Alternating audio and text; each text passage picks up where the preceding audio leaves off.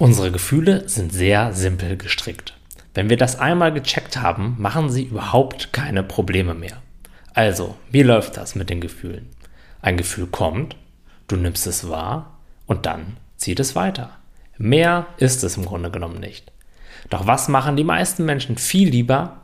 Ein Gefühl kommt, sie bekämpfen oder unterdrücken es und leiden dann ewig darunter. Je mehr Widerstand du leistest, desto länger wird ein Gefühl bei dir bleiben. Wenn du es einfach so sein lässt, wie es ist, wird es ganz normal und automatisch weiterziehen, denn das ist es, was Gefühle natürlicherweise machen.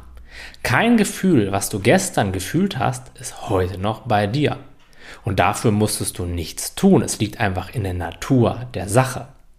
Aber die meisten Menschen kämpfen eben ihr ganzes Leben lang gegen ihre Gefühle an und blockieren so den Fluss des Lebens.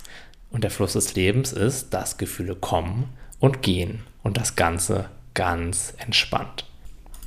Spüre also, anstatt Widerstand zu leisten, das Gefühl vollständig. Lasse deinen inneren Widerstand los. Erlaube dem Gefühl, jetzt bei dir zu sein. Lasse alle Bewertungen außen vor und sei präsent mit dem, was jetzt gerade ist.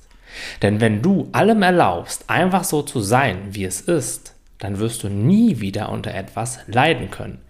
Denn Leid entsteht durch den Widerstand und nicht durch das Gefühl an sich.